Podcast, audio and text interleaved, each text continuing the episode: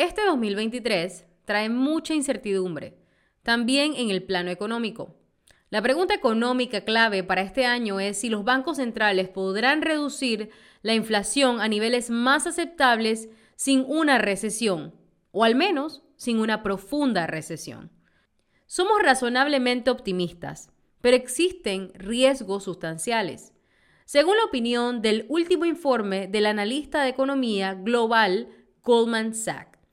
En el podcast de hoy analizo esta y otras cuestiones de las que seguro se hablará mucho durante el año. Un episodio breve, pero muy intenso, que acabo con mi recomendación para encarar este 2023. Vamos con él.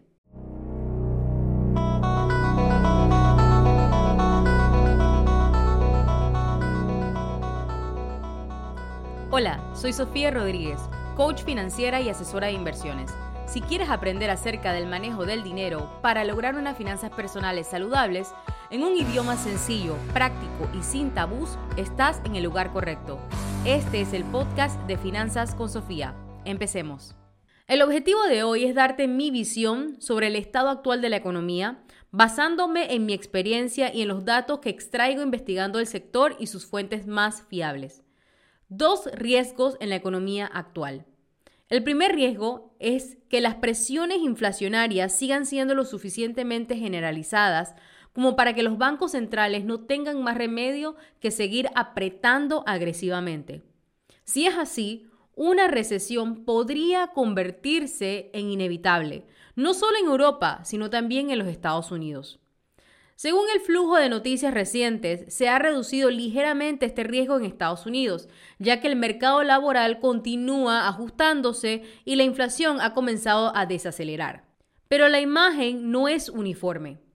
Las economías en las que la inflación sigue aumentando pueden verse obligadas a endurecerse aún más en un entorno de depreciación del tipo de cambio y aumento de las expectativas de la inflación. El otro riesgo principal es que la inflación subyacente baje, pero los bancos centrales están tarde en reconocer la mejora porque están demasiado centrados en los indicadores rezagados de la inflación, como la inflación de refugio del CPI, que es el Comparing Measures of Housing Inflation. En los Estados Unidos recientemente se han vuelto un poco menos preocupados por este riesgo. Los funcionarios de la Fed han dejado claro que no están centrados exclusivamente en las cifras de alquiler del CPI, sino también en indicadores más adelantados como alquileres solicitados en nuevos contratos de arrendamiento que se han desacelerado considerablemente en los últimos meses. Es más, muchos bancos centrales ya han bajado su ritmo de aumento o han señalado que lo harán pronto. Esto reduce el riesgo de apretar demasiado, ya que permitirá más tiempo para evaluar el impacto de tasas más altas en la economía. Otros aspectos importantes a tener en cuenta. Más allá de la dinámica de la inflación subyacente, seguimos preocupados por los cambios políticos y geopolíticos. Choques que podrían afectar a la economía mundial a través de una mayor incertidumbre, restricciones financieras, condiciones o efectos negativos en la oferta de productos básicos, etc. Algunos de estos riesgos han ido disminuyendo ligeramente también. Llegan las elecciones intermediarias de Italia, Brasil y Estados Unidos, y se ha ido sin grandes interrupciones en el mercado. Los diferenciales de la deuda pública italiana han disminuido, Brasil puede encaminarse hacia un aterrizaje suave e incluso existe la posibilidad que el límite de la deuda de Estados Unidos, posiblemente la mayor fuente potencial de perturbación del mercado que emana de DC en 2023 se resolverá en la sesión del lame duck o pato cojo del Congreso a finales de este año. Además, la última reunión entre los presidentes Biden y Xi prometen calmar al menos algunas de las tensiones entre Estados Unidos y China, que también podrían ayudar a lograr una solución negociada a la guerra entre Rusia y Ucrania.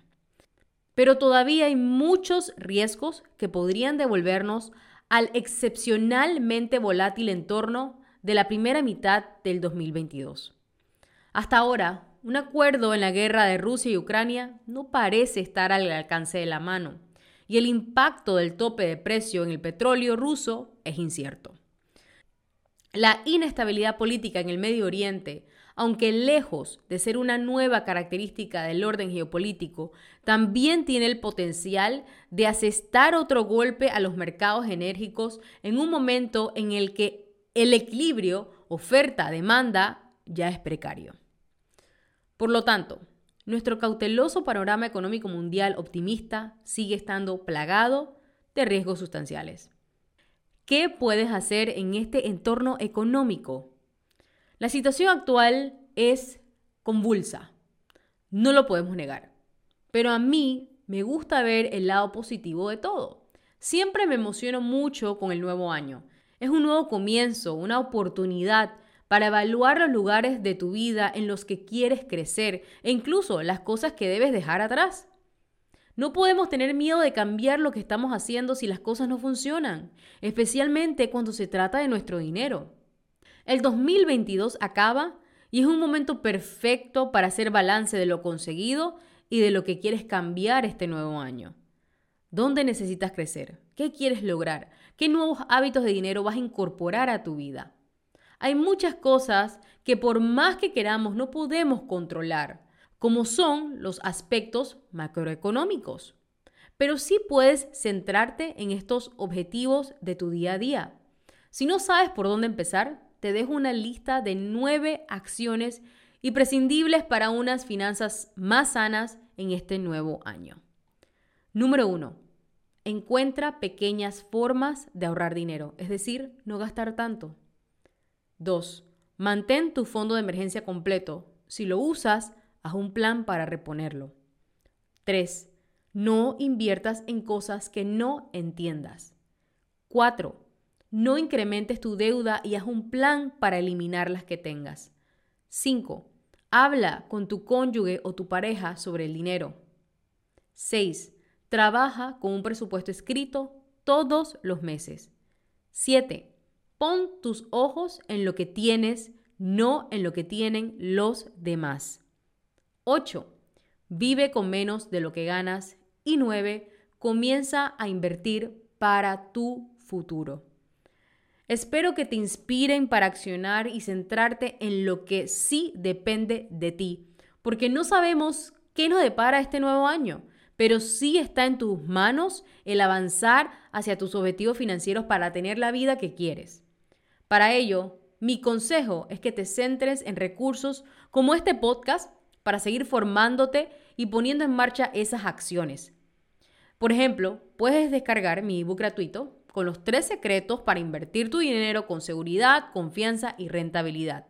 Sea como sea, sigue invirtiendo en ti, en tu educación financiera como el mejor remedio para cualquier crisis.